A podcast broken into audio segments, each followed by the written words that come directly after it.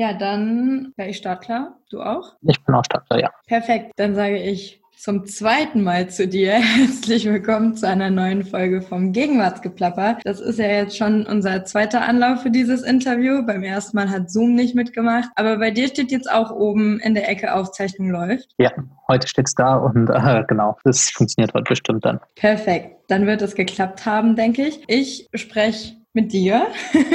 Wer bist du? Was machst du? Und wie kommst du zu diesem Interview? Ja, ich bin Henry und ähm, bin aktivistisch bei der Seebrücke ähm, mit dabei und genau, mache das jetzt seit über einem Jahr und ähm, ja, heute bin ich hier und gebe dir ein Interview zu ähm, dem, was aktuell bei uns so passiert. Ähm, ich glaube, viele haben unseren Hashtag ähm, Leave No One Behind in der letzten Zeit mal wahrgenommen und ähm, genau, ich freue mich mit dir zu quatschen. Cool, ja gleichfalls. Ich wollte noch fragen, wo kommst du her und wie alt bist du? Ich komme äh, aus Freiburg und bin 24 Jahre alt. Okay, wohnst du auch noch in Freiburg oder bist du jetzt woanders? Also ich habe es eigentlich gerade falsch beantwortet. Ich komme nicht aus Freiburg, sondern ich wohne im Moment in Freiburg und äh, ich komme aus der Nähe von Düsseldorf. In Krefeld ah. bin ich geboren. Okay, alles klar. Kenne ich auch. Äh, war ich noch nie, aber sag mir was. Jetzt hast du schon den Hashtag angesprochen, den wahrscheinlich die meisten mit euch in Verbindung bringen. Wie kam es denn dazu, dass der medial so viral gegangen ist. Wer hat sich den überlegt? Wie lange gibt es den schon? Weißt du das? Ja klar, also ähm, letztendlich gibt es den ähm, durch Erik Marquardt, das ist ein grüner Abgeordneter im Europaparlament und ähm, genau, der hat den ja irgendwann Anfang Mitte März ähm, ins Leben gerufen, um halt sozusagen diese Forderung, ähm, dass gerade wenn jetzt Corona ist, diese griechischen Lager erst recht jetzt äh, evakuiert werden müssen und das halt keiner zurückgelassen darf, was der sozusagen übersetzt heißt, der Hashtag. Genau, er hat das dann sozusagen so ein bisschen initiiert und als wir, wir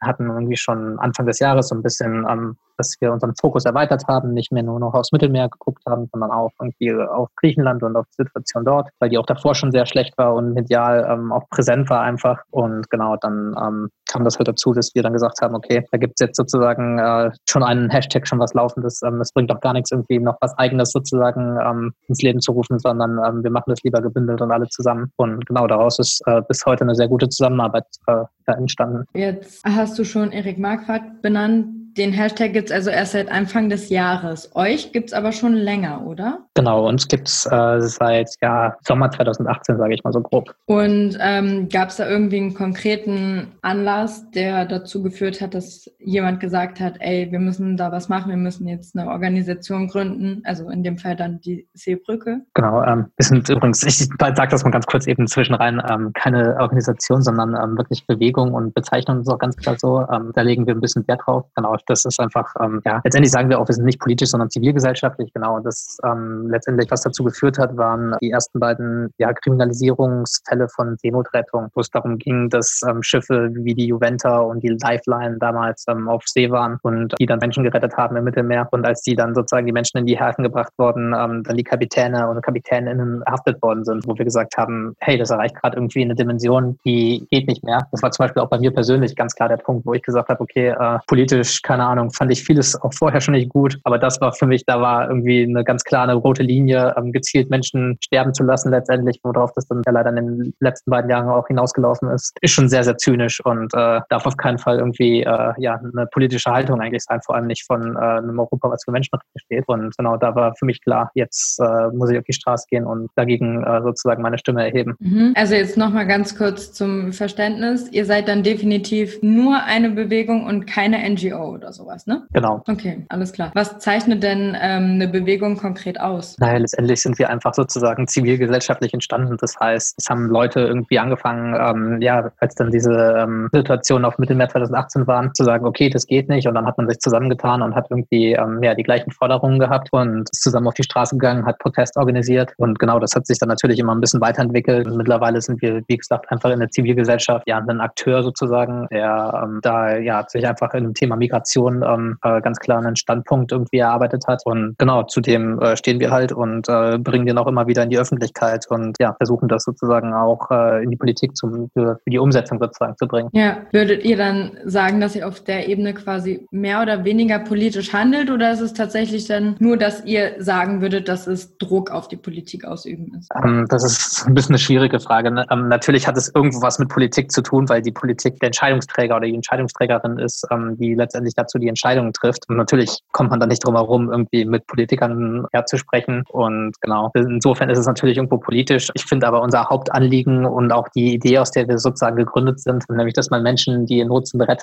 und das auch sollte und dafür ganz sicher nicht dann irgendwie äh, verknackt wird. Ähm, das ist äh, zutiefst humanitär und ähm, hat eigentlich nicht viel mit Politik zu tun. Auf jeden Fall, das sollte immer selbstverständlich sein und man sollte grundsätzlich wissen, dass man einander hilft und einander nicht ignoriert oder wegschaut. Ja, dass es eben, wie du sagst, ein humanitäres Thema ist und kein per se politisches. Das hast du schon gesagt, ihr müsst mit Politikern sprechen. In welcher Form passiert das? Also seid ihr da irgendwie in aktivem Austausch mit bestimmten Leuten? Also du hast jetzt schon Erik Marquardt benannt. Ist das so, dass man dann mit ihm sich hin und wieder unterhält oder geht man auch zu Leuten, die politisch eher anders ausgerichtet sind und zum Beispiel gegen äh, Seenotrettung oder sowas propagieren, sage ich mal, ähm, dass man versucht, die zu überzeugen?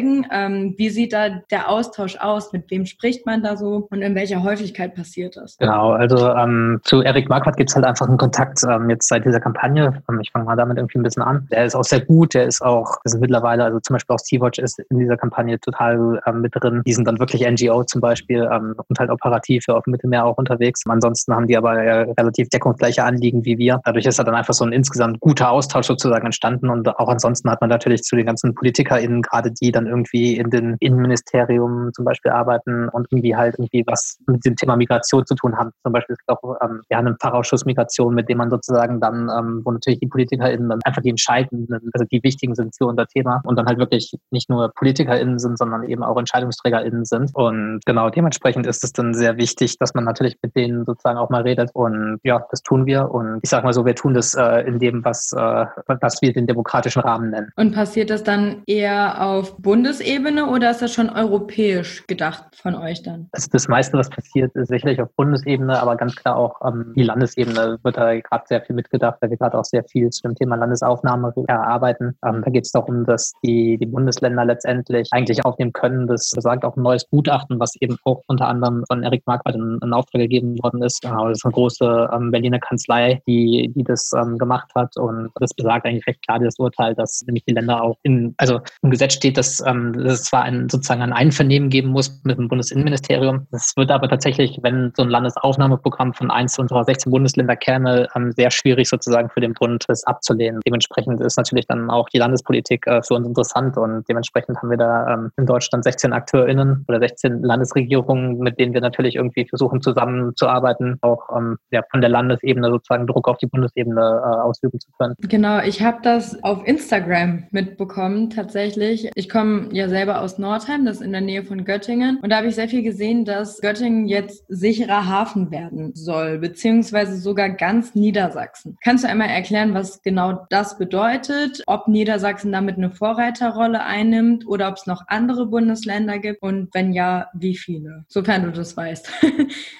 genau, ähm, also letztendlich, ich fange mal mit den sicheren Häfen an. Die sicheren Häfen sind sozusagen eigentlich, so heißen wir zum Beispiel auch, wenn man uns bei Facebook sucht, dann ist, ist der Seitenname Seebrücke schafft sichere Häfen. Und das war sozusagen unsere erste Hauptkampagne, schafft sichere Häfen, die halt auf kommunaler Ebene vor allem am Anfang stattgefunden hat. Da ging es darum, dass jede Kommune, Stadt so weiter ähm, einfach sich als sicherer Hafen letztendlich ja dazu erklären sollte. Dafür haben wir dann einen Kriterienkatalog aufgestellt. Zu unter anderem gehört, dass man sich eben halt sozusagen für die Entkriminalisierung von Seenotrettung ähm, einsetzt, aber gleichzeitig auch dafür ausspricht, dass man ja über eine Quotenregelung hinaus sozusagen Menschen bei sich in der Stadt aufnehmen würde oder in der Kommune. Und das haben bis heute über 150 Städte und Kommunen in Deutschland gemacht. Und äh, unter anderem hat es äh, auch Thüringen gemacht tatsächlich. Also es gibt ein Bundesland sozusagen, was sicherer Hafen ist. Und das wäre dann quasi die Vorreiterrolle. Und genau in Niedersachsen ähm, ja, läuft gerade die eigentlich recht groß äh, über Social Media eine, eine Kampagne, dass äh, Niedersachsen sicherer Hafen werden soll. Und genau, vielleicht gibt es dann bald ein zweites Bundesland. Okay, das heißt, es wäre dann sozusagen der zweite Platz, der da ähm, vorprischt. Wenn sie sich ranhalten. Ah, gibt es da noch andere Länder, die da dran sind? Es sind Oder? auf jeden Fall andere Länder, die da dran sind und die das äh, zumindest, also ähm, gerade in Berlin zum Beispiel, das war auch schon in den Medien, ähm, wird es diskutiert. Und genau, wie gesagt, das ist, ist ein bisschen schwierig. Also zum Beispiel dieses Landesaufnahmeprogramm Niedersachsen hat Torio gerade erst gesagt, dass das äh, nicht zur Debatte steht. Dementsprechend sind wir mal gespannt, wie wir da ähm, weiterkommen. Genau, dann wäre nämlich noch die Frage, inwiefern muss das abgesprochen werden, irgendwie mit der Landesregierung? Wer tritt überhaupt an die heran, um zu sagen, ey Leute, wir haben doch Platz, lass doch da was machen. Wie passiert das, weißt du das? Also wie sind da so die Schritte, bis Leute quasi aufgenommen werden könnten? Ähm, kann dir das eher jetzt gerade für Baden-Württemberg besser sagen? Ähm, mhm. Genau, Gerne da ist es einfach so, dass wir hier gerade am Anfang ja einfach sozusagen einen größeren ähm, ja, Anzahl an AkteurInnen zu bekommen. Also dass wir ähm, zum Beispiel unter anderem Kirchen, Gewerkschaften und ja andere in die gleiche Richtung arbeiten, dann pro-migrantische ja, Initiativen angeschrieben haben und mit denen zusammen einfach ein bisschen Druck machen wollen, dass es einfach ein breites zivilgesellschaftliches Bündnis ist, was dann dieses Anliegen an die Politik trägt. Und ja, da versuchen wir jetzt immer wieder, das äh, ja auf der Landesebene hinzubekommen, dass auch da ja einfach das,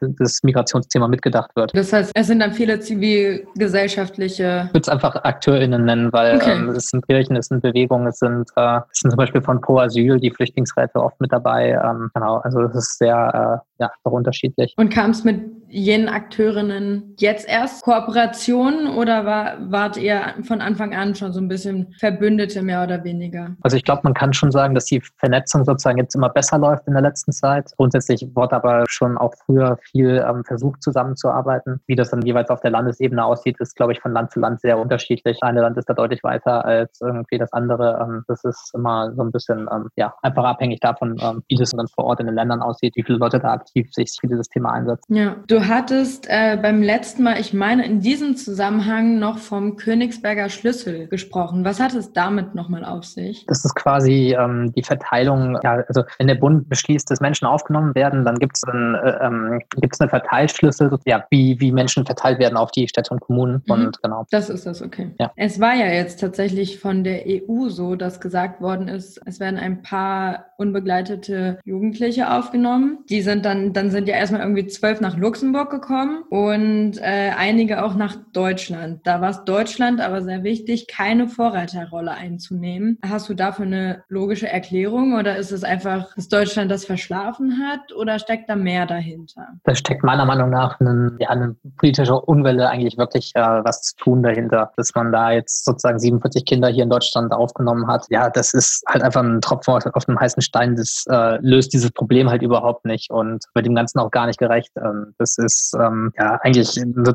totale Katastrophe. Natürlich ist es toll für die jeweiligen Kinder, dass die hier hinkommen konnten, dass die äh, jetzt nicht mehr in Lagern sind, wo Schutzmaßnahmen vor Corona nicht wirklich möglich sind. Aber wie gesagt, das Problem, dass zigtausend Menschen in völlig überfüllten Elendslagern leben, das ist damit nicht gelöst. Und da müsste unserer Meinung nach, wenn es eben keine europäischen Lösung gibt, und danach sieht es im Moment aus, weil ähm, auf die wird seit Jahren und seit Monaten verwiesen und es passiert nicht wirklich viel, dann muss Deutschland halt auch eben alleine vorangehen und sagen, okay, das ist einfach wichtiger, als da das auf der europäischen Ebene zu klären, sondern Solidarität steht über allem und äh, muss dann jetzt gelten. Und genau, das sind unsere Forderungen, die wir da haben an dem Bund. Das heißt, ihr möchtet Deutschland so ein bisschen dazu bringen, dann doch in Europa aktiver zu werden. Genau, also wie gesagt, äh, wenn es äh, auf der europäischen Ebene ähm, nicht funktioniert und oder selbst wenn es wie jetzt, also jetzt ist es ja äh, ein Verbund, der wir liegen, in dem ja ich glaube die zehn, zwölf Länder ähm, aufnehmen wollen. Und aber auch das passiert ja irgendwie alles nur so nach und nach. Und ja, das ist halt, wie gesagt, das geht auch alles viel zu langsam, weil das müsste eigentlich schnell gehandelt werden. Und wenn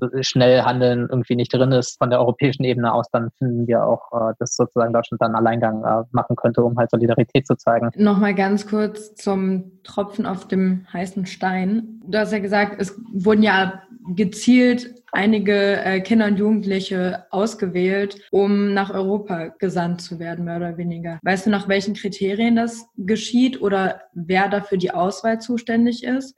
Richtig erinnere, ähm, hat die konkrete Auswahl in, in dem Fall das IOM und das UNHCR zusammen äh, auf Griechenland äh, versucht zu organisieren. Die Kriterien, die Deutschland eigentlich gesetzt hat, sind äh, möglichst viele unbegleitete Mädchen äh, hier hinzuholen, die es aber de facto einfach nicht gibt oder so gut wie nicht gibt, was halt eigentlich auch schon wieder zeigt, dass sozusagen der politisch wird äh, irgendwie behauptet, okay, wir würden gerne die und die Gruppe gerne holen, aber die Gruppe gibt's halt eigentlich gar nicht. Und was halt auch zeigt, dass da eigentlich nicht wirklich viel Wille da ist, äh, ja, diese, diese Lager zu evakuieren. Mhm. Das heißt, eure Arbeit und auch allein der Faktor medial Präsenz da zu schaffen, ist jetzt gerade akut wirklich wichtig wegen der Corona-Situation, korrekt? Genau, also ähm, die Situationen in den Lagern sind da wirklich äh, katastrophal. Wenn man da jetzt Moria, das bekannteste Lager nimmt, das eigentlich immer so den Hauptfokus in den Medien hat, erleben in einem Lager, was wirklich eigentlich für irgendwie zwei bis zweieinhalbtausend, wenn man ganz, ganz, ganz gut Point schätzt, dann 3000 Menschen ausgelegt ist. Von der Maximalkapazität ist mit über 20.000 Menschen halt einfach völlig überfüllt. Ja, Abstand halten, äh, wenn man irgendwie zu 10, zu 15, zu 20 in einem Zelt wohnt, wird schwierig. Hände waschen, wenn irgendwie äh, laut Ärzte ohne Grenzen gibt es äh, pro 1000 Menschen eine Wasserstelle, die dann auch nur wenige Stunden am Tag überhaupt Wasser haben. Seife gibt es meistens nicht oder gab es meistens nicht. Mittlerweile gibt es die ein bisschen, aber ähm, ja, es ist äh, einfach katastrophal und da werden eigentlich Menschen sehenden, sehenden Auges sozusagen sich selbst äh, überlassen und in Katastrophe hinein manövriert. Und ja, das ist eigentlich nicht das, was äh, ja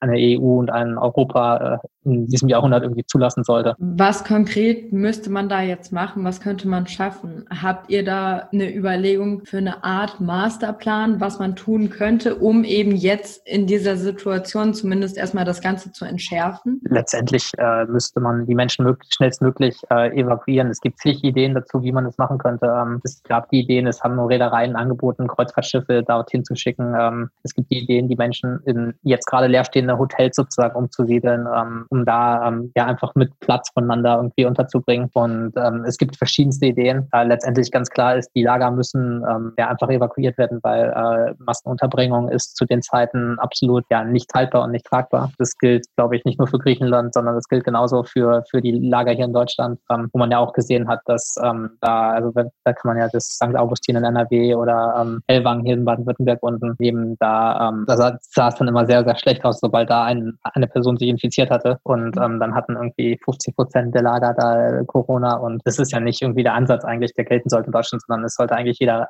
halbwegs die gleiche Möglichkeit haben, sich vor diesem Virus zu schützen. Und das wird leider ganz klar nicht gemacht und ist einfach ein Unding, dass das in, in diesem Jahrhundert so gemacht wird. Ja, und vor allem, wenn es ja sogar hier ist, wo man denken sollte, die Leute haben es schon übers Mittelmeer jetzt zum Beispiel geschafft, sind dann in Deutschland hier in einem Lager und hier passiert das Gleiche und sie werden auch krank im schlimmsten Fall. Das ist ja furchtbar. Allein die Vorstellung ist ja richtig, richtig grausam, dass äh, man hier dann auch nicht sicher ist. Eben von einer anderen Bedrohung, aber ähm, ja, überhaupt. Genau, wie kommt es denn überhaupt, dass, dass eure Arbeit notwendig ist? Also warum müssen Menschen im 21. Jahrhundert immer noch flüchten? Was sind die Fluchtursachen? Was könnte man außenpolitisch tun, um Fluchtursachen zu bekämpfen? Und wie kommt es, dass es die Seebrücke überhaupt geben muss? Ja, ähm, Fluchtursachen sind natürlich super, super vielfältig und ähm, verändern sich natürlich auch immer. Dazu gehört natürlich irgendwie ähm, bei den Menschen, die aus Syrien hierher kommen, ganz oft äh, die Flucht vor Krieg, vor Gewalt, vor Vertreibung. Die gibt es natürlich auch woanders und ähm, es gibt da ganz verschiedenste Themen. Ähm, das ist sicherlich ein Grund. Es gibt sicherlich aber auch einfach Flucht ähm, aus einer fehlenden wirtschaftlichen Perspektive, aus Hunger und aus Armut heraus. Ja, oder neuerdings, und das wird auch verstärkt und immer mehr wahrscheinlich auftreten, ähm,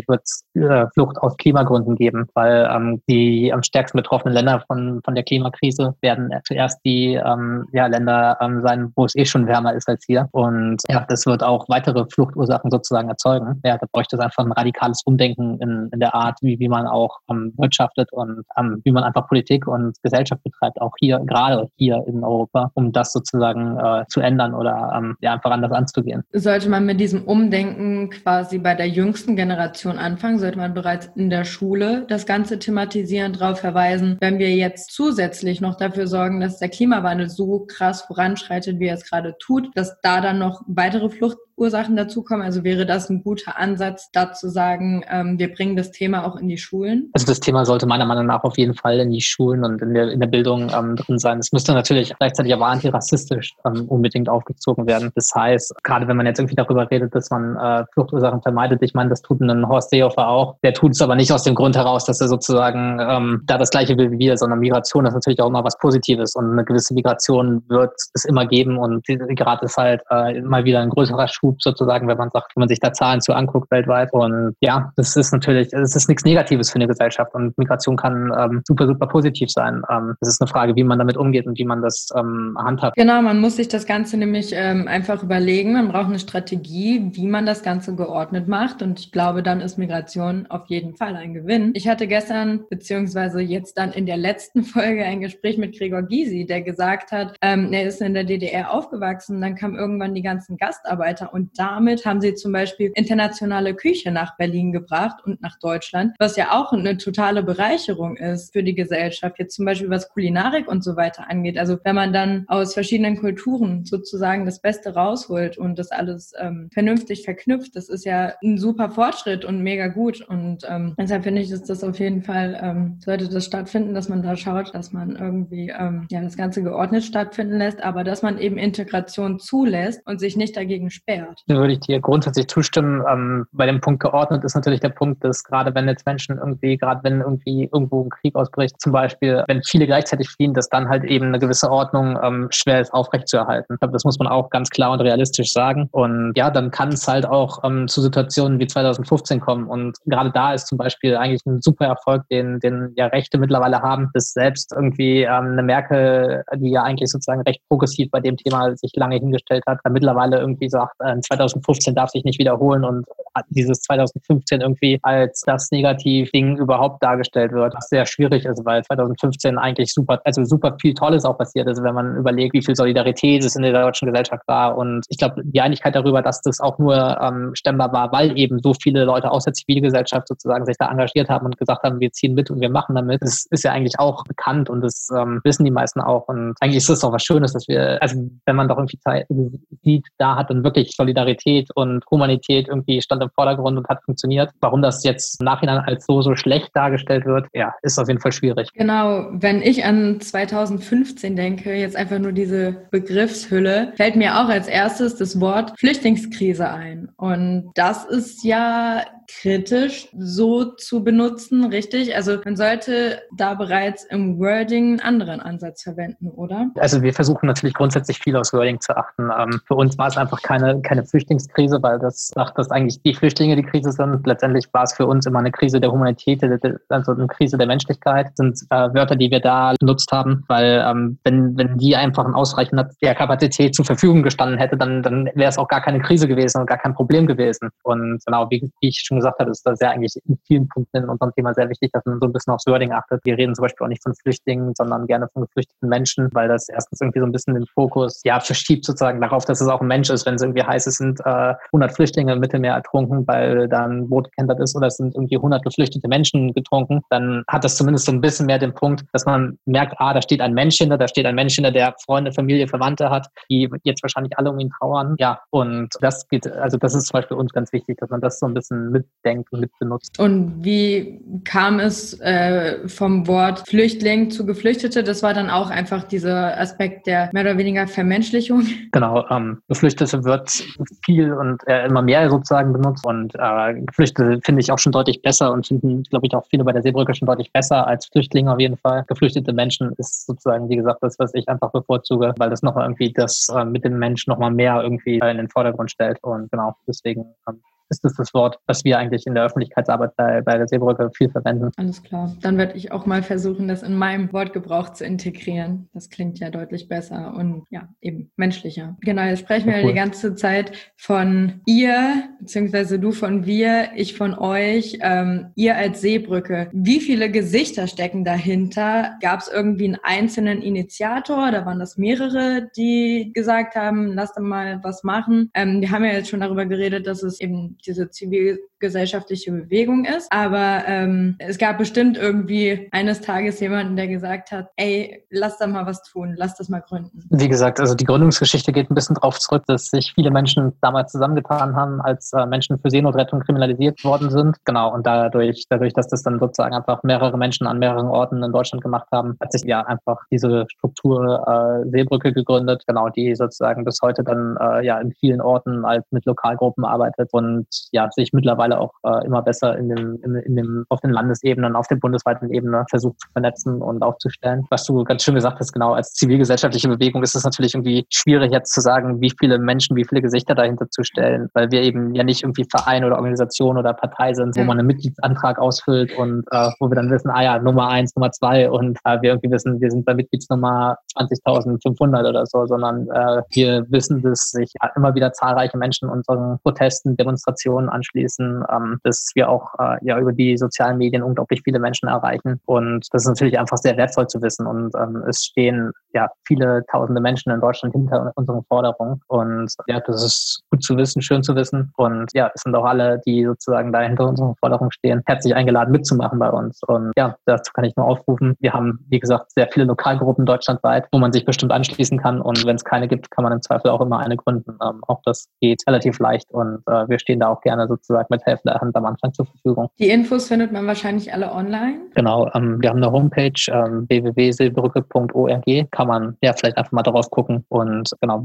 wer dann noch Fragen hat, kann auch immer äh, gerne sich per Mail an uns wenden oder ähm, vielleicht kennt auch in seinem Umfeld schon den einen oder die andere, die irgendwie bei uns mitmacht. Ich glaube, da wird man auf jeden Fall einen Weg finden, mit uns in Kontakt zu kommen. Die stehen auch auf jeden Fall auf der Homepage und genau, wie gesagt, wir freuen uns darüber, wenn äh, neue Menschen auf uns zukommen. Ich denke, über Instagram kommt man sonst vielleicht auch an euch ran. Genau, äh, ich persönlich bin einfach äh, mit Instagram nicht super vertraut und nicht viel dort unterwegs. Deswegen kann ich zu Instagram nicht so viel sagen. Aber genau, also wenn ich Facebook aufzähle, dann meine ich eigentlich Facebook, Instagram, Twitter, alles äh, im gleichen Atemzug, weil ähm, alles von unserem äh, sehr coolen Social Media Team eigentlich gut bespielt wird. Absolut. Ich möchte an der Stelle mich nochmal auch bei Clara bedanken, die mir deine Nummer gegeben hat, damit dieses Gespräch hier zustande kam. Das hat nämlich auch über Instagram geklappt. Insofern, ich glaube, ihr seid da in den Medien, in den sozialen Netzwerken und auch auf der Homepage ganz gut aufgestellt, so dass man euch findet und erreichen kann. Hast du schon von den Lokalgruppen beziehungsweise den Ortsgruppen gesprochen? Weißt du, wie viele es davon insgesamt in Deutschland gibt und ob es auch europaweit da weitere gibt? Es ist gibt, hätte ich jetzt grob gesagt, über den Daumen gepeilt, ohne es äh, groß zu wissen, ungefähr so viele Lokalgruppen, wie wir sichere Häfen haben, also, also um die 150, vielleicht sind es auch ein paar mehr. Was man da vielleicht irgendwie zu sagen muss, es gibt natürlich irgendwie Ortsgruppen, die seit über zwei Jahren versuchen, ihre Kommune zum sicheren Hafen zu, zu bekommen. Ähm, andere Kommunen ähm, haben sich zum sicheren Hafen erklärt, ohne dass es dort eine Ortsgruppe gibt. Dann ist es vielleicht auch manchmal die Ortsgruppe aus, aus dem Nachbardorf, die da viel mitgearbeitet hat, oder aus der Nachbargemeinde. Das ist ganz unterschiedlich. Also ähm, wie gesagt, es gibt eigentlich deutschlandweit einfach viele, viele verschiedene Ortsgruppen, die da aktiv sind. Und genau, die gibt es auch europaweit. Im deutschsprachigen Raum in Österreich und der Schweiz ähm, befindet sich immer mehr auch im Aufbau. Ähm, uns gibt es aber auch in, in, Amsterdam und Brüssel zum Beispiel gibt es kleinere Ortsgruppen, die immer mal wieder Aktionen haben. Und genau, also ähm, gibt da äh, ja einfach verschiedene AkteurInnen sozusagen auch in, im europäischen Ausland, ähm, obwohl der Fokus ganz klar, das kann man glaube ich schon so sagen, ähm, bei der Seebrücke eigentlich auf Deutschland liegt und auch auf der, auf der deutschen Politik halt. Mhm, kommt ja auch vom Namen. Es ist ja jetzt nicht Sea-Watch oder sowas, es ist ja jetzt Seebrücke. Versteht man glaube ich, nur, wenn man Deutsch spricht. Und was konkret passiert in den Ortsgruppen, wenn jetzt Hörerinnen und Hörer von mir sagen, äh, ich habe Bock, was zu machen, ich möchte mich engagieren. Man kann zu den Ortsgruppen gehen, man kann sich an sie wenden. Was passiert dann? Was machen die? Das ist natürlich auch wieder ganz unterschiedlich. Ähm, aber eigentlich haben alle Ortsgruppen gemeinsam, dass sie sich irgendwie ja regelmäßig, die einen wöchentlich, die anderen ähm, zweiwöchentlich, die nächsten auch vielleicht manchmal nur monatlich, ich weiß es nicht genau, ähm, treffen und Pläne und abhalten halten und darüber die aktuellen Entwicklungen sprechen. Und wie gesagt, dieses Konzept der sicheren Häfen ist natürlich irgendwie unser Kernkonzept, was eigentlich jede Ortsgruppe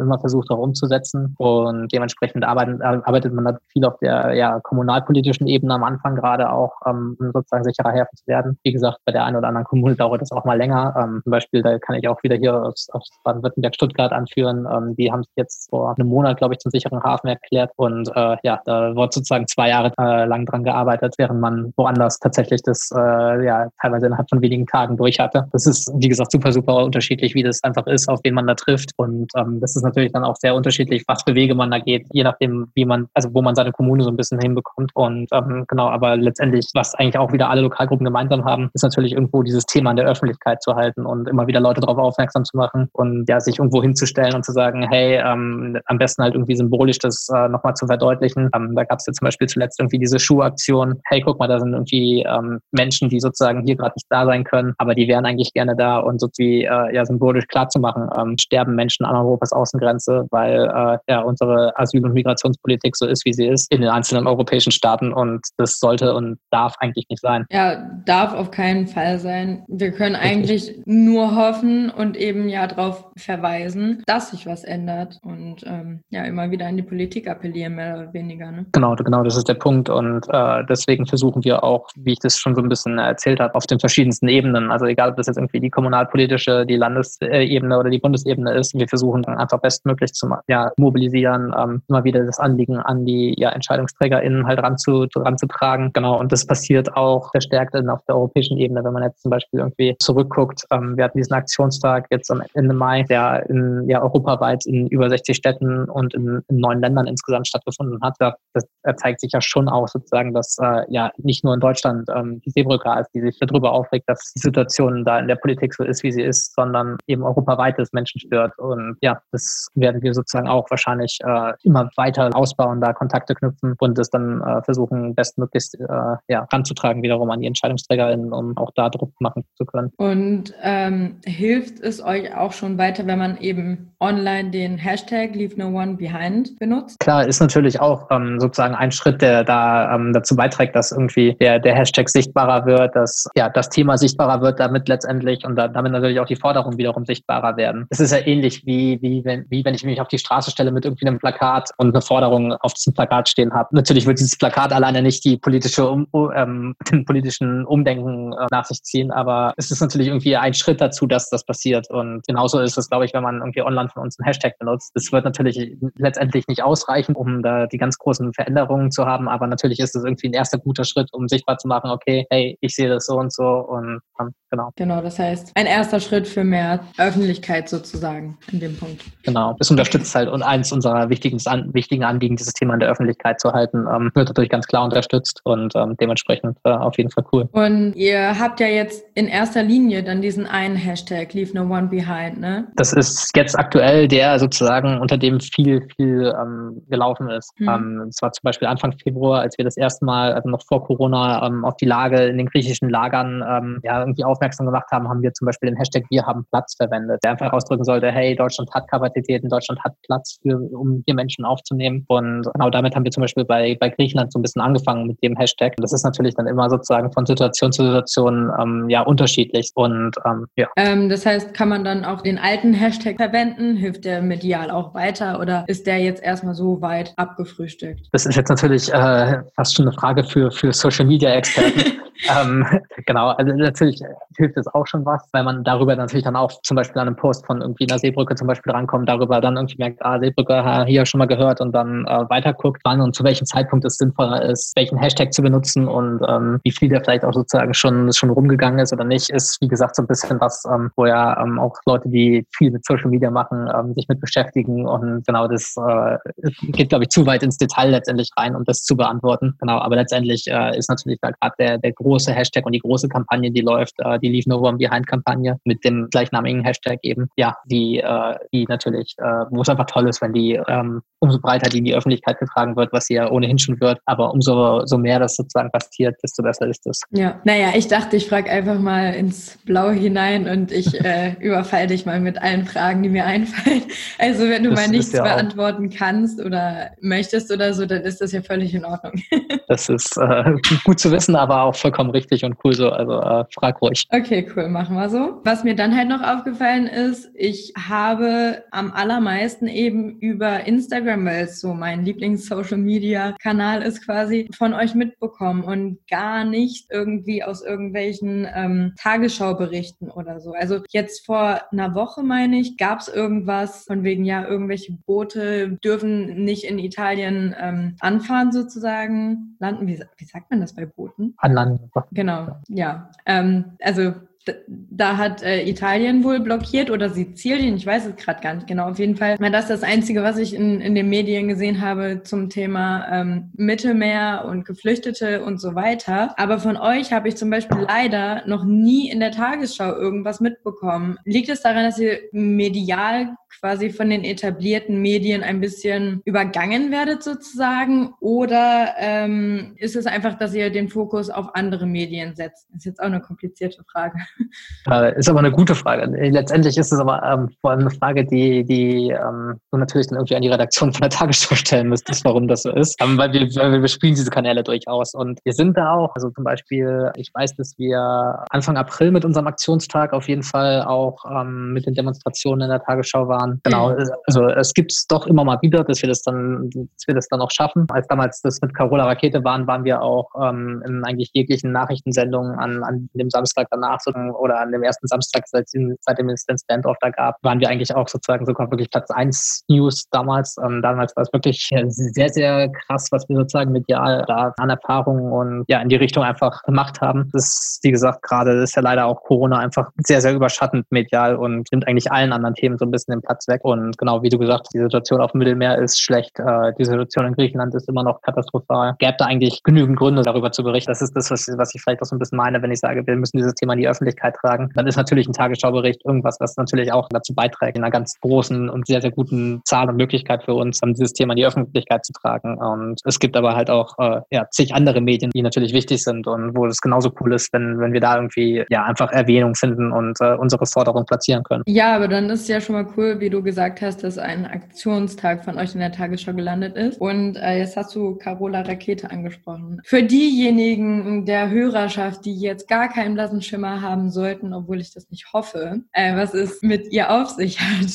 kannst du vielleicht einmal ganz kurz sagen, wer Carola Rakete ist, was sie so macht oder gemacht hat und äh, warum sie eben in, den, in der Tagesschau gelandet ist? Klar, ähm, Carola Rakete ist halt deswegen bekannt, ähm, weil sie im letzten Sommer die, die Sea-Watch 3 als Kapitänin gesteuert hat und ähm, obwohl es ein Anlandungsverbot gab und äh, einen sogenannten Standoff, also Standoff heißt es, ein Boot sozusagen mit Geflüchteten ja vor einem Hafen darauf wartet, eine Einfahrerlaubnis zu bekommen. Und den gab es äh, mehrere Wochen und Tage lang. Und äh, ja, die Situation an Bord hat sich immer weiter verschärft. Es gab äh, medizinische Notfälle, die zwar teils ganz, ganz schlimm sind, evakuiert worden, aber die nicht so schlimm halt eben nicht. Und ähm, aber auch die brauchen natürlich irgendwie ähm, ja einfach andere Möglichkeiten als auf einem Schiff irgendwie notdürftig, äh, auf einem überfüllten Schiff, was man noch dazu sagen muss, ähm, notdürftig irgendwie betreut zu werden. Und hat dann irgendwann die Entscheidung getroffen, ähm, auch ohne ja, Erlaubnis in, in den italienischen Hafen einzufahren, von Lampedusa in dem Fall war das. Und genau dadurch ist sie sehr bekannt geworden, ähm, stand dann auch in Italien vor Gericht, ist mittlerweile, glaube ich, auch komplett freigesprochen worden. Genau, und äh, daher ist Carola Rakete einfach sehr bekannt und ähm, wie gesagt, war medial damals ja ein sehr, sehr großer Fokus auf sie und auf die ganze Aktion rund um die Sea-Watch im letzten Sommer. Also die Sea-Watch,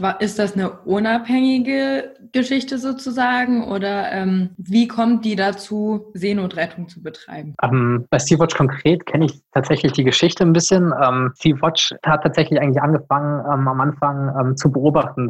Deswegen kommt auch der Name, wirklich die, die See zu beobachten, zu gucken, was passiert da, ähm, was für Vorgänge passieren da. Auch natürlich, wie verhalten sich Küstenwachen, wie verhalten sich die AkteurInnen einfach, also halten die, verhalten sie sich gesetzeskonform vor allem auch so ein bisschen, ja, wenn sie da auf See aktiv sind. Und eigentlich war bei, bei Sea-Watch ganz klar nie der, der Plan, ähm, ja, sozusagen mit, mit einem Boot rausfahren zu müssen und Menschen zu retten. Leider gab es dann irgendwann keine, keine Missionen mehr, weil die EU ihre Mission, ähm, die hieß damals Sophia, eingestellt hat und ja, das dann sozusagen an private äh, NGOs so ein bisschen ähm, übergegangen ist, dass die dann gesagt haben, okay, dass Menschen fliehen, ob ihr da jetzt eine Mission habt oder nicht und müssen dementsprechend gerettet werden, weil ähm, leider fliehen sie nicht in Booten, die dafür gemacht sind, das Mittelmeer zu überqueren, ähm, mhm. ähm, sondern ganz im Gegenteil. Und das haben dann halt private AkteurInnen immer mehr übernommen und unter anderem halt eben Sea-Watch und genau dementsprechend äh, hat die Sea-Watch dann äh, eigene Schiffe ähm, bekommen und äh, ist jetzt mit denen dann immer, wenn es geht, sozusagen auf Mittelmeer aktiv. Und die Aktion Sophia, die war von der EU und weißt du zufällig, von wann bis wann es die gab? Von wann bis wann äh, weiß ich tatsächlich nicht genau. Ich meine, sie wäre so 2015, 2016 ganz grob ausgelaufen und danach ähm, hat es dann diese Situation gegeben. Würde mich allerdings auf die, auf die Jahreszahlen da jetzt auch gerade nicht festnageln äh, lassen. Wie gesagt, das ist so ganz grob. Äh, Im Sommer 2018 gab es auf jeden Fall keine EU-Mission mehr und ja. ähm, dann waren es äh, die, die, die privaten Seenotrettungsorganisationen, die das einfach übernommen hatten und dafür dann aber kriminalisiert worden sind, was sozusagen ja das völlig abstruse äh, schlechthin ja. war, wie gesagt. Bis heute der Punkt, warum ich damals äh, auf die Straße gegangen bin und äh, ja, bei der Seebrücke gelandet bin. Eben, also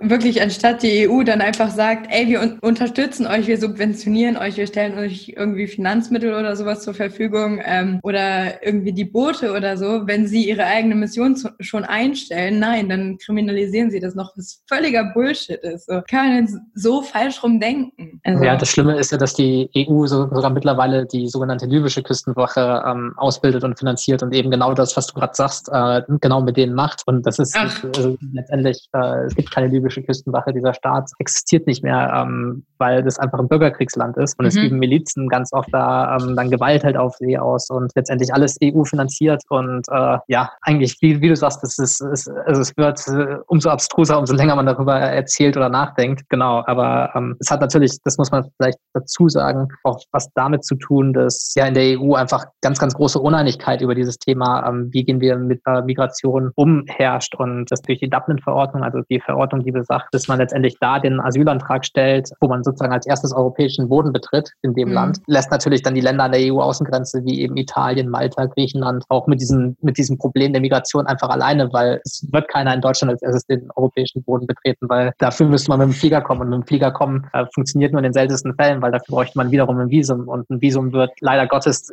in sehr, sehr seltenen Fällen auch nur erteilt für Deutschland und das ist sozusagen einfach das, das große Problem und ähm, letztendlich auch eine ähm, unsere Hauptforderung, dass es halt legale Fluchtwege geben muss und ja, dafür setzen wir uns unter anderem, wie gesagt, ein. Und genau, das wäre viel, viel einfacher, statt jetzt irgendwie mit illegalen Schleppern übers Mittelmeer sich auf den Weg zu machen, dann einfach legal das Ganze, die Ausreise ja, zu beantragen oder so, oder halt zumindest die Einreise bewilligt zu bekommen. Also das ist ja schon wieder so ein, so ein Bürokratiegedöns, jetzt mit dieser Dublin-Verordnung ist das. Warum?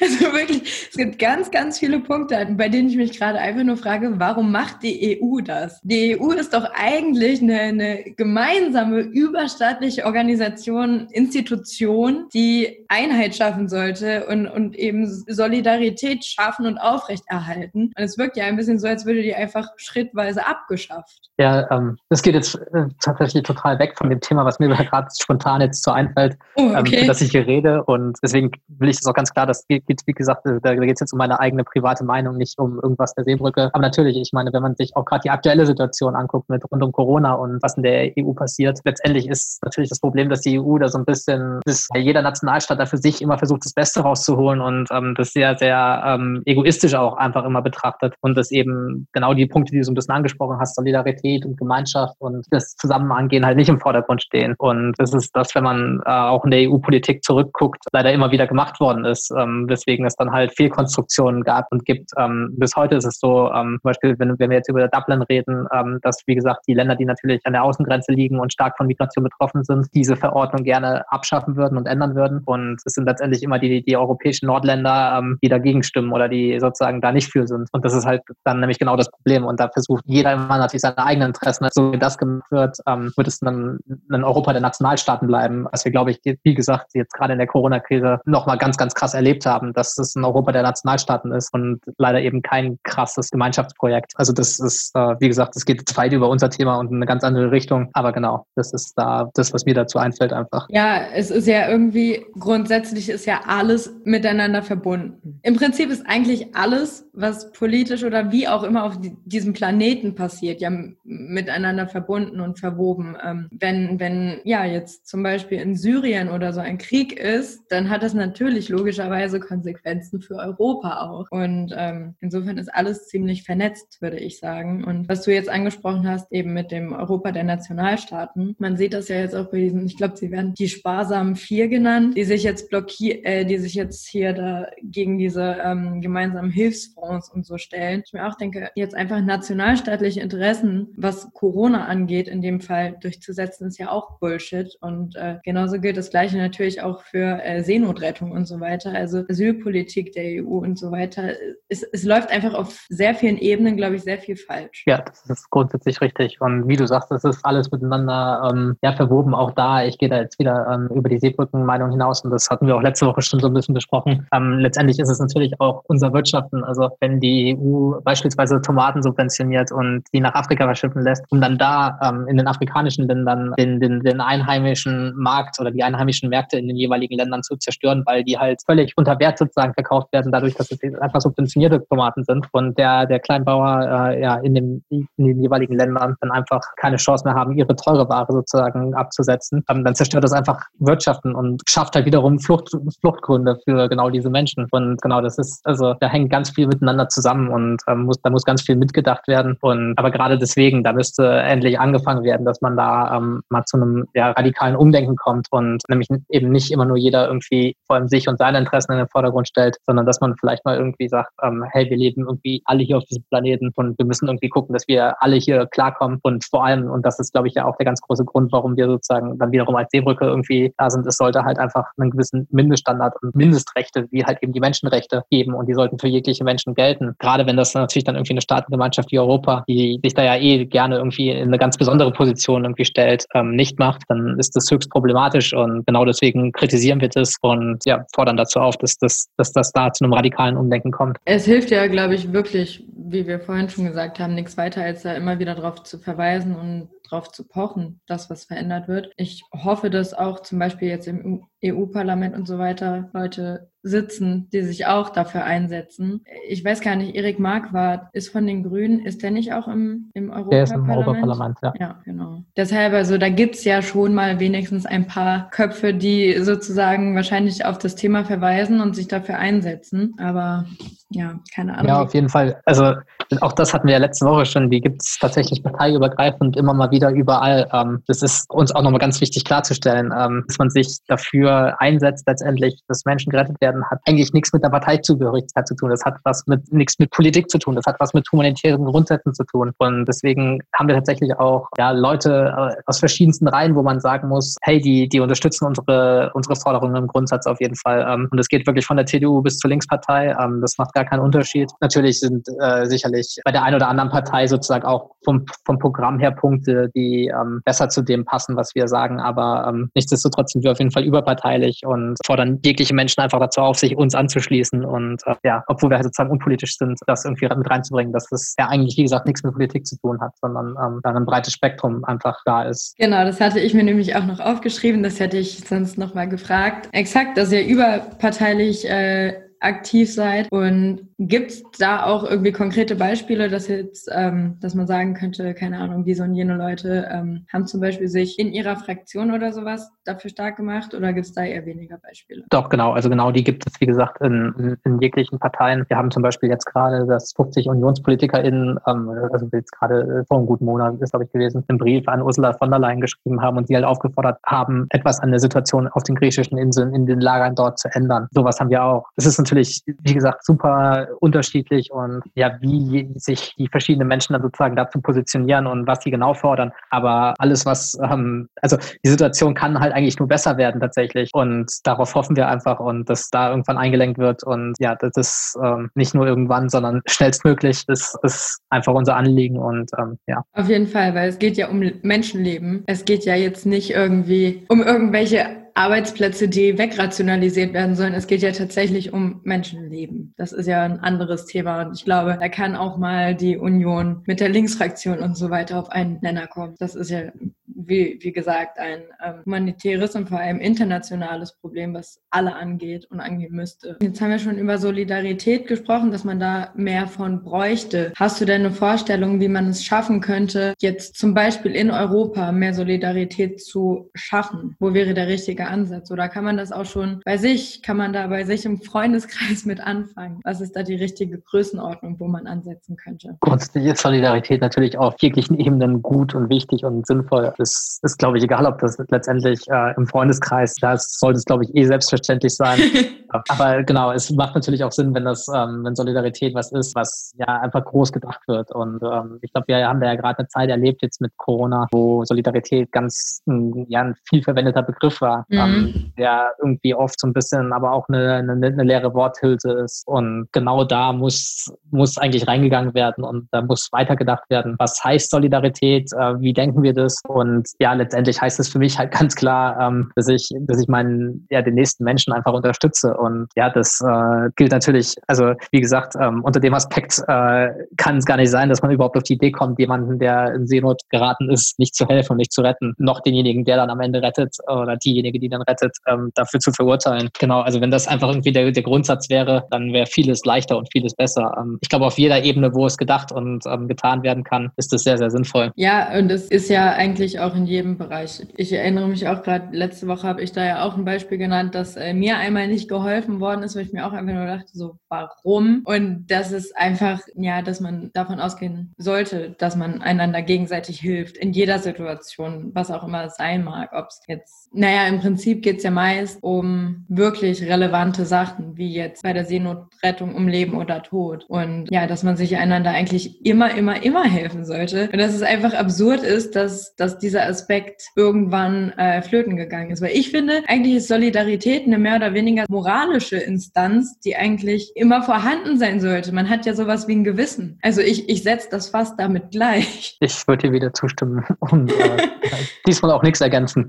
ja, okay, genau, dann haben wir das auch schon besprochen. Jetzt hatten wir zwar das Vergnügen, aber grundsätzlich ähm, werden auch manchmal Vertreter von der Seebrücke in Talkshows und so weiter eingeladen oder fällt das dann auch wieder weg, ähm, wie jetzt zum Beispiel, dass ihr sehr selten in der Tagesschau seid? Nee, also das ist durchaus immer mal wieder vorgekommen. Natürlich auch irgendwie, es ist jetzt nicht, dass wir irgendwie äh, wie, wie eine Bundestagspartei wöchentlich dann irgendwie einen Vertreter, eine Vertreterin von uns äh, in einer Talkshow sitzen haben. Aber auch da, wie gesagt, wie bei ähnlich ein bisschen vergleichbar mit, mit der Tagesschau, ist das immer mal wieder gelungen und äh, haben wir das immer mal wieder gehabt, dass Leute von uns irgendwie in einer Talkshow geredet haben. Zuletzt war, war Litzer Flaum von uns äh, bei Hard aber fair. Ich glaube, das war Anfang März ungefähr. Genau. Und äh, ja, hat er ihre Sache sehr gut gemacht. Cool. Kann man sich das noch irgendwo angucken? Weißt du das? Weiß ich auswendig leider gerade nicht. Müsste man mal gucken in, in den Mediatheken von fair. Ist, glaube ich, ARD dementsprechend dann da. Und ja, wie gesagt, ich kann es leider nicht versprechen und weiß es nicht auswendig. Naja, man kann ja mal nachgucken. Äh, Frank Plasberg ist auch ein guter Moderator. Der hat da bestimmt äh, eine gute Runde ähm, angeleitet. War da auch mal im Studio und habe zugeguckt zum Thema Corona, als das noch ging.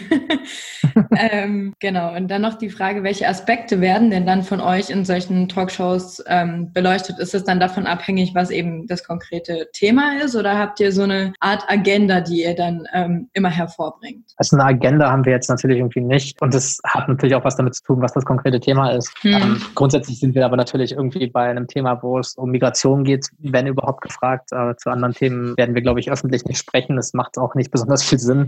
ähm, da haben wir auch schon, schon sehr viel mehr ja, zu anderen Themen erzählt, als, wie gesagt, ich glaube, ich habe dabei ja dann auch gesagt, dass das sozusagen einfach meine Meinung ist und nicht nichts mehr mit der Seebrücke zu tun hat und über uns ja. als Bewegung hinausgeht. Ähm, genau. Und natürlich haben wir da dann die, immer die gleichen Forderungen und immer die gleichen Ansätze, das, was letztendlich einfach äh, ja, sichere Fluchtwege, was letztendlich die Sache ist, dass Menschen einfach, ähm, die in Gefahr sind, gerettet ähm, werden müssen. Das gilt ja auf dem Mittelmeer genauso wie für die Menschen, die gerade in den griechischen Lagern von Corona extrem bedroht sind. Das sind alles Menschen, die eigentlich in Lebensgefahr sind und die sofort gerettet gehören. Und das sind natürlich irgendwie ganz klar, ja, die, die Sachen, für die wir uns einsetzen. Auch Bleiberechte sind letztendlich ähm, noch was, was wichtig ist. Die müssten dauerhaft und ja, einfach gelten. Und wie gesagt, das, ist, das sind so unsere ja, Kern, Kernanforderungen oder Kernforderungen, die wir ähm, ja, da stellen und die man natürlich dann auch immer in, in unseren Statements ja, wiederhören wird. Mhm, okay. Bietet sich ja an, hast ja völlig recht. Also jetzt, wenn ihr da über völlig andere Themen reden würdet, wäre es ein bisschen komisch. So, wenn ihr auf einmal euch für, keine Ahnung, Energiewende stark machen würdet,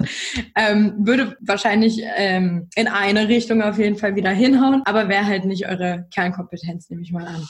Ich glaube, ich habe heute schon äh, sehr viel zu Themen gesprochen, zu denen ich eigentlich äh, normal nicht so spreche, aber ja, so ist es halt und äh, das, ich denke, das passt auch, ähm, genau. Ja, nee, danke, dass du das gemacht hast auf jeden Fall und äh, man kann ja differenzieren, du bist ja immer noch eine eigenständige Person, die aber für die Seebrücke in einigen Fragen an der Stelle jetzt gesprochen hat. So schaut's aus, ja. Dann wollte ich noch mal ganz kurz auf den Punkt Bildung zurückkommen da frage ich dich vielleicht auch einfach privat, was findest du läuft im deutschen Bildungssystem falsch und worauf sollte mehr der Fokus gelenkt werden? Äh, ich glaube, du zielst ja so ein bisschen darauf ab, dass wir letzte Woche ähm, ja darüber geredet haben, ähm, dass einfach ja. antirassistische Bildung ja wenig im, im Bildungssystem nicht, nicht nur wenig, eigentlich gar nicht vorkommt und natürlich irgendwie das wichtig wäre, dass das ja, viel, viel mehr, äh, einer viel, viel breiteren, ähm, also letztendlich dadurch, dass es natürlich irgendwie in der Schulbildung dann sozusagen vorkommt, ja, einfach möglichst vielen Menschen sozusagen zugänglich gemacht wird wird. Und ja, das wäre ja, also wie gesagt, da, da rede ich jetzt auch wieder zum Thema, ähm, habe ich auch letzte Woche schon zu einem Thema geredet, ähm, wo, wo ich zwar irgendwie als Vertreter der Seebrücke was ähm, zu sagen könnte, aber da sage ich jetzt ganz klar einfach das, was ich da persönlich denke. Und genau, das, also da, da kann, das könnte man auf jeden Fall stark ausbauen und sollte auch stark ausbauen, damit man eben ähm, ja einfach mal darüber redet, was ist Rassismus überhaupt, äh, wie funktioniert das und ab wann ist es denn vielleicht auch schon Rassismus? Weil ich glaube, auch da ist ja viel, wo man drüber reflektieren kann. Auch leben wir alle in, in einer rassistisch geprägten Gesellschaft und sagen auch oft ähm, dadurch dann immer mal wieder was, was, was rassistisch ist. Aber wenn ich in einem Gespräch jemandem sage, hey, das war rassistisch oder hey, du Rassist, dann wird es immer direkt gleich schon sehr schwierig, weil darüber wenig reflektiert wird sozusagen, was wirklich rassistisch ist und was das heißt. Und allein da, also wie gesagt, ich kann, ich, ich merke es ja schon, ich kann da gerade ein bisschen ja sehr ins Reden kommen, kann man einfach viel machen und viel erzielen und sollte da auch viel erzielen, dass nämlich einfach irgendwie ja damit reflektiert umgegangen wird mit diesem Begriff und dementsprechend Leute dann auch viel mehr verstehen, was ist Rassismus, um sozusagen auch einfach ja, Alltägliches vielleicht irgendwie zu hinterfragen, wo nämlich dann irgendwie Rassismus ganz unbeabsichtigt, glaube ich, auch oft ja reproduziert wird. Und auch das wäre schon viel wert, wenn, wenn das nicht mehr gemacht wird. Ja, das heißt, der Aspekt antirassistische Bildung ist dann sehr wichtig, dass der es irgendwie in die Schulen schafft. Genau. Okay, sehr schön. Ich glaube, dann hätte ich soweit meine Liste hier abgearbeitet. Dieses Mal aber tatsächlich ein bisschen strukturierter als in der letzten Aufnahme, würde ich das äh, denken. Und genau, dann ähm, ähm, wäre jetzt meine, meine letzte Frage an dich, was du noch sonst auf dem Herzen hättest, was ich noch vergessen habe, gegebenenfalls. Nö, cool. Ähm, ich hoffe, diesmal hat es geklappt mit der Aufnahme. Und, noch steht ähm, Aufnahme läuft. Ich glaube auch, äh, diesmal äh, ist alles cool. Nee, cool, dass es äh, sozusagen jetzt dann über diesen Umweg geklappt hat. Ich freue mich für die Hörerinnen von deinem Podcast ein bisschen, ähm, weil ich glaube, ähm, dass es äh, jetzt tatsächlich besser zu hören ist und nicht ja, ganz so wild hin und her gesprungen ist, wie wir letzte Woche irgendwie ähm, geredet haben. Genau, und äh, ja, cool, danke für die Möglichkeit hier zu sein, äh, reden zu können. Äh, wie gesagt, äh, unterstützt gerne die Seebrücke und unseren Hashtag. Ihr seid jederzeit gerne und überall willkommen. Genau, das ist der Appell an, an die Hörerinnen und Hörer. Ähm, ich bedanke mich natürlich, dass, äh, dass du die Einladung angenommen hast, dass wir jetzt hier in, ins Gespräch kommen konnten. Natürlich auch wirklich äh, danke für die zweite Chance für die Aufnahme. Und ähm, genau, was noch fehlt, ist ein Folgenname. Hast du da nochmal überlegt? Oder äh, genau, was wollen wir da nehmen? Wir hatten über was macht eigentlich die Seebrücke gesprochen. Soll es dabei bleiben oder hast du noch einen anderen Vorschlag? Ich habe tatsächlich, wenn ich ganz ehrlich bin, nicht groß weiter drüber nachgedacht. das um, macht ja nichts finde, finde, was macht eigentlich die Seebrücke, aber äh, auch gar nicht so schlecht. Genau, kannst du dann, das hatten wir, glaube ich, letzte Woche schon besprochen, irgendwie, ähm, ob du noch dranhängst, äh, ein Gespräch mit Henry oder irgendwie sowas. Ja. Ähm, genau, kannst du gerne dranhängen, wie gesagt. Und ja, das passt dann, glaube ich, ganz gut. Ähm, dann dann ja, können die Leute ein bisschen hören, was wir so machen. Habt ihr ja dann doch die meiste Zeit bin ich bei unseren Themen geblieben und ähm, habe nicht nur ähm, ja, völlig ab vom Schuss dazu was gesagt. Nee, ich würde sagen, du hast schon äh, ziemlich gut das Ganze repräsentiert und genau wiedergegeben, was relevant ist würde ich sagen. Also, wenn ich das von meinem Standpunkt natürlich aus äh, beurteilen kann. Ja, okay, dann äh, wird die Folge, was macht eigentlich die Seebrücke? Ein Gespräch mit Henry. Nochmal vielen Dank für deine Zeit, das Gespräch und natürlich auch für deins und euer aller Engagement in der Seebrücke, was sehr, sehr wichtig ist. Und ähm, genau, dann hoffe auch ich mal Zeit zu finden, mich da weit, weiter zu engagieren und vielleicht auch irgendwie mal bei einer Ortsgruppe vorbeizuschauen oder so. Ich meine, in Berlin bietet sich das wahrscheinlich an. Ja. Genau. Findet da eigentlich gerade digital einiges statt oder ähm, wie sieht das aus? Also das hatten wir letzte Woche auch noch besprochen. Ja, ähm, genau. Also die, unsere Treffen finden eigentlich gerade ja alle hauptsächlich digital statt. Also haben jetzt vor allem gerade die letzten Wochen und Monaten digital stattgefunden. Natürlich, also ich finde, man hat jetzt gerade in der letzten Zeit dann gemerkt, dass das jetzt so ein bisschen dann, ähm, gerade wenn das irgendwie Gruppen sind, zum Beispiel hier in Freiburg sind wir meistens so zehn, maximal wirklich 15 Leute eigentlich. Ähm, außer es ist halt irgendwie sowas wie Carola Rakete, um sie nochmal zu erwähnen, äh, passiert. Dann sitzen da auf einmal 50 Leute Leute in dem Raum und äh, wir wissen gar nicht mehr, wo wir die Leute hinsetzen sollen. Mhm. Ähm, aber genau dadurch, dass es so wenige sind, wird dann natürlich jetzt dann irgendwie doch auch überlegt, wann können wir das wieder machen. Natürlich geht's noch nicht und ähm, wir werden uns da ganz klar an, an Corona-Verordnungen halten. Aber natürlich ist da irgendwie, ähm, da man sich natürlich auch auf einer persönlichen Ebene dann irgendwann ja kennt, äh, auch irgendwie ja zu schätzen weiß, ähm, wird man sich dann einfach gerne persönlich natürlich treffen. Genau, dementsprechend wird das bestimmt irgendwann bald wieder passieren. Wie gesagt, ich bin mir aber sehr sicher, dass wir da damit so lange warten werden, bis das dann auch ja, vom Infektionsschutz sozusagen her Sinn macht und erlaubt ist. Ja, das ist natürlich aktuell erstmal das A und O, dass man auch hier guckt, dass man sich äh, an, an die Regeln hält und ähm, eben das Infektionsgeschehen äh, so weit wie möglich in Grenzen hält und die Infektionskette so klein wie möglich bleibt. Genau, ja. Gut, dann äh, bleibt alle gesund, wascht euch fleißig die Hände und haltet Abstand. Und äh, ja, dann hätten wir es, glaube ich, geschafft mit dieser Folge, oder? Ja, ich glaube auch. Cool. Danke dir fürs Interview und äh, danke für die Einladung. Und genau, Wie bis gesagt, zum nächsten Mal, sage ich einfach mal. Ich habe zu danken. Wir können bestimmt auf jeden Fall noch eine zweite Runde führen. Äh, ich bin mir sehr sicher, uns gehen die Gesprächsthemen nicht so schnell aus. genau, und dann wird auch ich sagen, bis dann. Dann in diesem Sinne, wie gesagt, bleibt gesund und damit over and out.